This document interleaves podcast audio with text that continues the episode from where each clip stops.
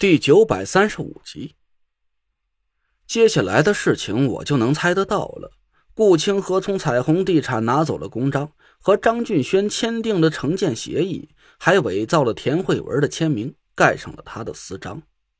可能张俊轩会认为签名是顾清河伪造的，但只有我自己清楚，那就是田慧文本人的笔迹，不可能有错。田慧文是我媳妇儿。他的一些细微的习惯，别人不清楚，但我却了如指掌。他在写自己名字的时候，那个“会”字的最后一笔，总会多出一个不易察觉的小点儿。但田慧文到底有没有主动和张俊轩见面？六月初六那场婚礼的女主角，究竟会不会是他？顾清河的信里没有说。我很奇怪，这么重要的消息，顾清河为什么会没写在信里呢？而且我还发现了一个古怪的地方，那封信好像是有头没尾的，结尾连个名字、日期都没有，很像是少了几页。这封信就这些内容吗？我问张子墨，他的眼光闪烁了一下，对我点了点头。嗯，就这些。这不太对啊！我拿着信纸反反复复看了好几遍，奇怪的咂了咂牙花子。这怎么感觉好像少了点内容似的？妈，您再仔细想想，会不会是……就这些，没别的了。张子墨一把抢走了信，点着了，扔在垃圾桶里。信你也看过了，留着怕被人发现，还是烧了放心。累赘呀，妈再多唠叨你两句。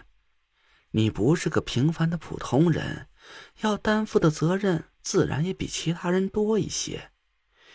妈也盼着你能早点找到慧文，和他顺顺当当的过一辈子。可是，唉，命啊，都是命。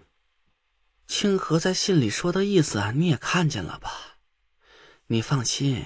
慧文不会有事儿，他也盼着你早点完成任务，那样你们才能得到真正的安生。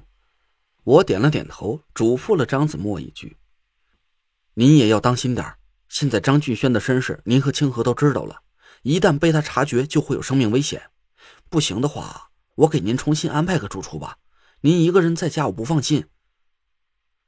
不行。”要是我这时突然搬走了，这不是此地无银吗？我就住在这儿，哪儿也不去，你就不用操心我这孤老婆子了。嗨，我现在担心的就是……张子墨说到这里，突然停住了嘴。我明白了他的意思。清河在张俊轩身边实在是太危险了，您放心，我明天就找人把他从公司接走，然后想办法把你俩都送到安全的地方去。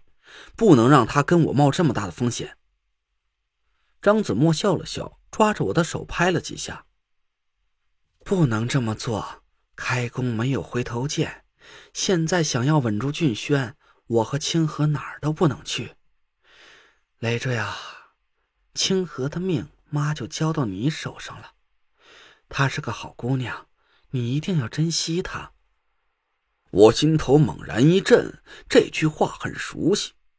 很久以前，在顾家的祖坟上，那个拒绝了转世轮回的孤魂赵清军也对我说过同样的话。我当时还以为赵清军是想让我和顾清河发生点什么，但听见了张子墨这句同样的话，我心里突然腾起了一种不祥的预感。我就这么一直在客厅里呆坐到了天亮，手机响了起来。何宁宁给我带来了一个让我如释重负的消息。喂，你到底在搞什么？那个瘦眼镜和快递员送来的十个 DNA 样本都是同一个人的，那俩人有问题，样本被他们调换过了。喂喂，你到底有没有在听？知道了，我挂掉了电话，对着窗外渐渐透亮的天空长吐了一口气。现在。就只剩下岳杏林和欧阳九阁身份不明了。换句话说，内鬼只可能是隐藏在这两个人之中。既然庄小龙已经洗清了嫌疑，那我就可以加快速度进行下一步的计划了。我拿起手机给庄小龙拨了过去，过了好久，庄小龙才接了起来。听那半死不活的声音，他应该是睡得正香。哎，陈哥，什么指示啊？我笑了笑说：“给你个最新的任务，万亨地产在南郊有个建筑工地，我想去当个民工，体验一下生活。你给我打个前站，用最快的速度打听出那个工地的具体情况。”嗯，体验啥？工地？你要去当民工？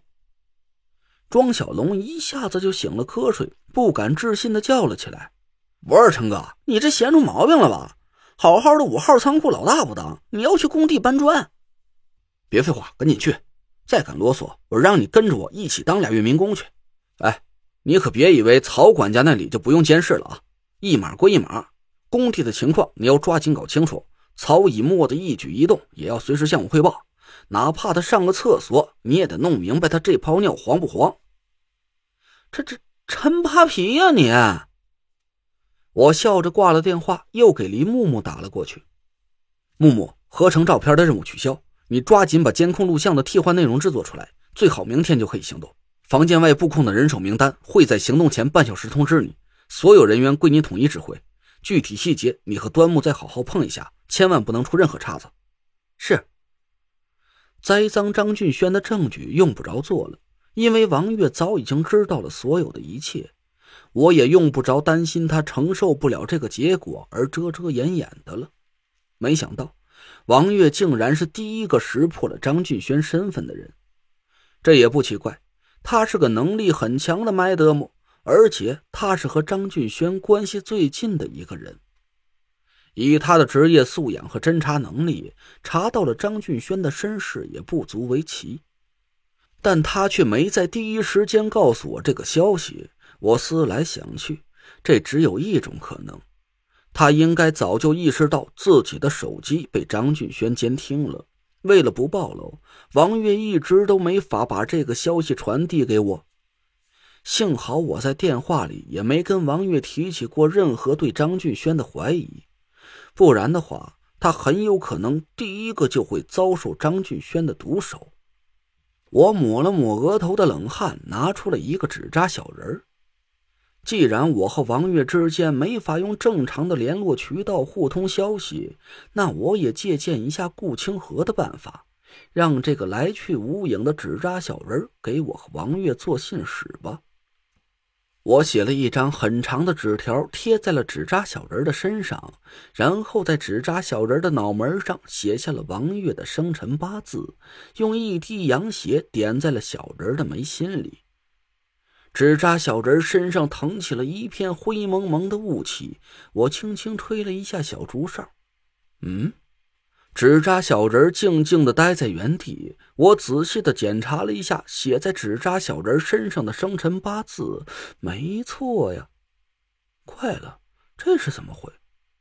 突然，我猛地打了个冷战，浑身的血都凉了。